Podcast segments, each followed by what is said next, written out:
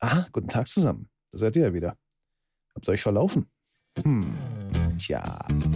Diesmal keine großen Geschichten mit Andy. Es gibt keine großen Themen zu besprechen dieses Mal.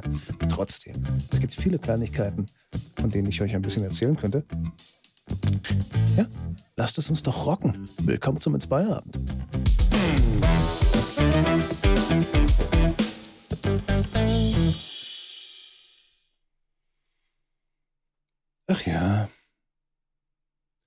Kennt ihr das, wenn man seit langer Zeit mal wieder was von einem Regisseur hört, von dem man sich früher die richtig cheesigen Filme angeguckt hat? So, so, so, so Guilty Pleasure-Filmchen? Ja. Sowas ist jetzt wieder da. Der gute Roland Emmerich hat mal wieder was rausgehauen. Nennt sich Moonfall. Als ich den Trailer gesehen habe, habe ich mir gedacht, meine Herren, das wird garantiert wieder so ein richtig übertriebenes CGI-Gewitter mit total bescheuerter Story. Hauptsache, es knallt und, und ach ja, am besten noch mit ganz viel Pathos. So muss es sein. Aber seien wir mal ehrlich, als ich ihn dann gesehen habe, und das habe ich inzwischen, habe ich mir gedacht, ist es heutzutage noch die richtige Formel? Weil da, er zieht's durch. Er zieht's komplett durch. Du fühlst dich nach fünf Minuten sofort wieder in einem Emmerich-Film. Eigentlich ist der Film ziemlich wie Independence Day. Die Bedrohung kommt am Anfang, keiner bekommt es groß mit oder keiner will es wahrhaben. Eine kleine Gruppe von Leuten reißt dann raus, bricht alle Regeln, ole, ole, Helden. Natürlich sind es die Amis, wer sonst? Ist hier wieder genauso. Und ich muss schon sagen, in den ersten zehn Minuten habe ich schon Sachen gehört, da wurden Aussagen getroffen und Ideen entwickelt, da sind mir die Haare ausgefallen. Wenn man sich auch nur ein bisschen mit Technik auskennt, mit Physik, mit Allgemeinwissen, möchte ich einfach mal behaupten, dann sitzt man da, schüttelt den Kopf und fragt sich, wo ist mein Schnaps? Trotzdem habe ich ihn mir zu Ende angeguckt und der geht auch seine zwei Stunden. Das kann man schon mal machen. Ich würde aber empfehlen, dass man sich da ein paar Freunde dazu einlädt, wenn man das kann. Heutzutage ist das ja schwierig. Eine Kiste Bier auf den Tisch stellt und sich denkt, ach, komm, scheiß drauf, das ziehen wir uns jetzt rein. Ole, ole, gluck, gluck. Dann funktioniert das, glaube ich, ganz gut. Die meisten Leute sehen das aber leider anders, denn der Film floppt extrem in den Kinos. Irgendwie will den keiner sehen. Tja, ich frage mich, warum. Ne. 140 Millionen hat das Ding gekostet, sehe ich gerade. Ne, äh, am Geld kann es nicht liegen, möchte ich mal behaupten.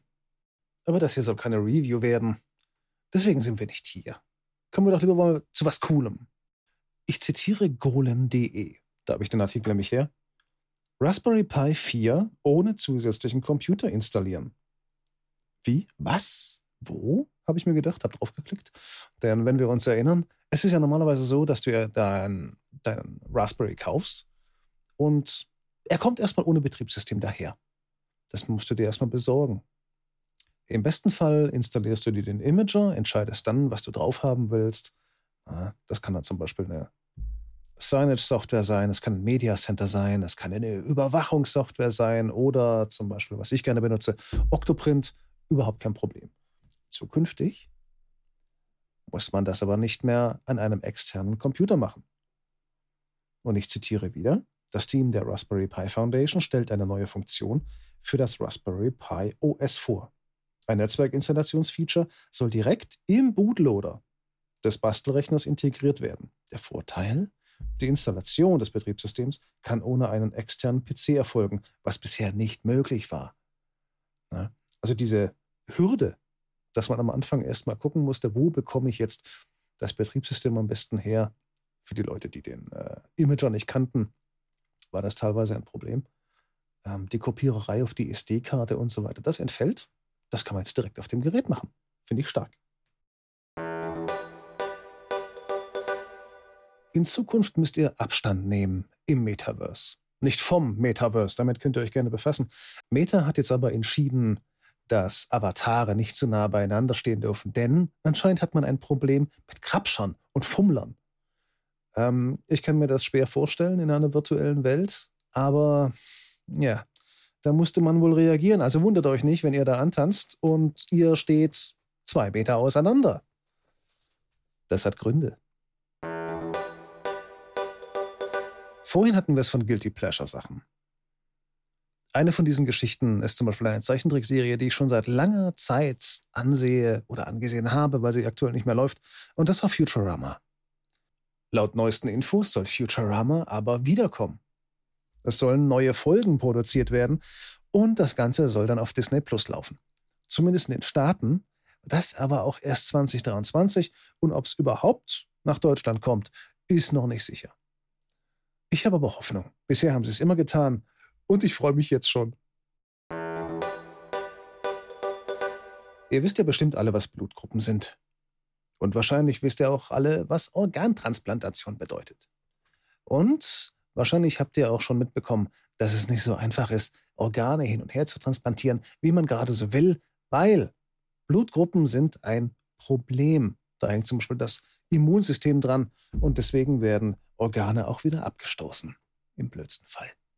Jetzt haben es aber Wissenschaftler in Toronto geschafft, Blutgruppen unabhängig oder neutral, ähm, ich will nicht sagen Organe herzustellen, Organe irgendwie zu bearbeiten, dass das funktioniert. Die Details, die gehen weit über meinen Horizont hinaus. Fakt ist aber, dass es in Zukunft hoffentlich möglich sein wird, unabhängig von der Blutgruppe Organe zu verpflanzen. Das gibt doch Hoffnung. Unser Gehirn ist ein Lügner. Das habe ich schon immer gewusst. Ich habe mich schon immer so gefühlt, als ob mein Hirn mich bescheißt. Aber jetzt haben wir es schwarz auf weiß. Und zwar haben Wissenschaftler jetzt herausgefunden, dass unser Hirn uns tatsächlich teilweise 15 Sekunden nicht die aktuellsten News rüberschiebt, sondern äh, wir quasi 15 Sekunden in der Vergangenheit leben. Anscheinend funktioniert das ein bisschen wie ein Filter, Puffer, wie auch immer man das nennen will. Den gleichen Effekt kann man sehen, wenn Leute nach einem Unfall beschreiben sollen, was sie gesehen haben, und jeder erzählt etwas anderes. Das Hirn füllt auf. Unser Hirn ist ein Arsch. Das klingt unangenehm, ist aber leider so.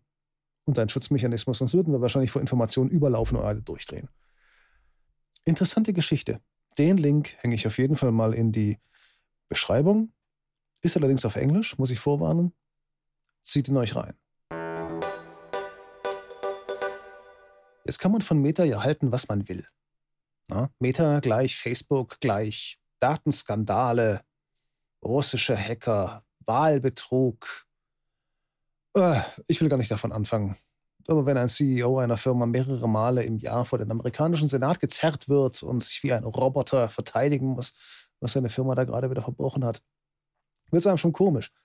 Manchmal haben sie aber auch gute Ideen, denn tatsächlich arbeitet Meta an einem Universalübersetzer. Wer jetzt an Star Trek denkt, ist gar nicht mal so falsch unterwegs. Und genau so soll das funktionieren. Es soll simultan übersetzt werden. Und zwar genau das, was du sagst. Und der andere soll es auch anständig verstehen. Und äh, das, was man da bisher gesehen hat, war ja eher ein bisschen holprig. Und wenn wir an schwierige Sprachen rangehen wie Mandarin, puh, da rollen sich mir die Fußnägel hoch. Da kommt ja manchmal Zeug raus. Ähm, nein, das möchte man keinem ins Gesicht sagen. Äh, Meta will es besser machen. Ich bin mal sehr gespannt, was da rauskommt. Reden wir doch mal über Australien.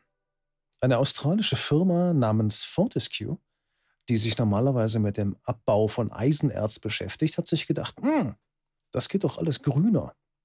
Also was haben sie getan? Sie haben einen Zug entwickelt und nennen ihn den Infinity Train, der elektrisch läuft und sich während der Fahrt auch wieder auflädt. Das bedeutet, der Zug könnte endlos fahren. Wie krass ist das denn bitte? Die Höhenunterschiede der Bahnstrecke sind anscheinend so unterschiedlich, dass bei den Abwärtsfahrten genug Energie entsteht, um die interne Batterie wieder aufzuladen. Saugeile Idee. Daumen hoch für Australien. Und das soll es für dieses Mal auch schon gewesen sein. Wir hören uns das nächste Mal wieder, hoffentlich mit Andy, sprechen über neue, große, interessante Dinge. Puh. Habt eine schöne Zeit, bleibt entspannt. Bis zum nächsten Mal. Tschö, tschö.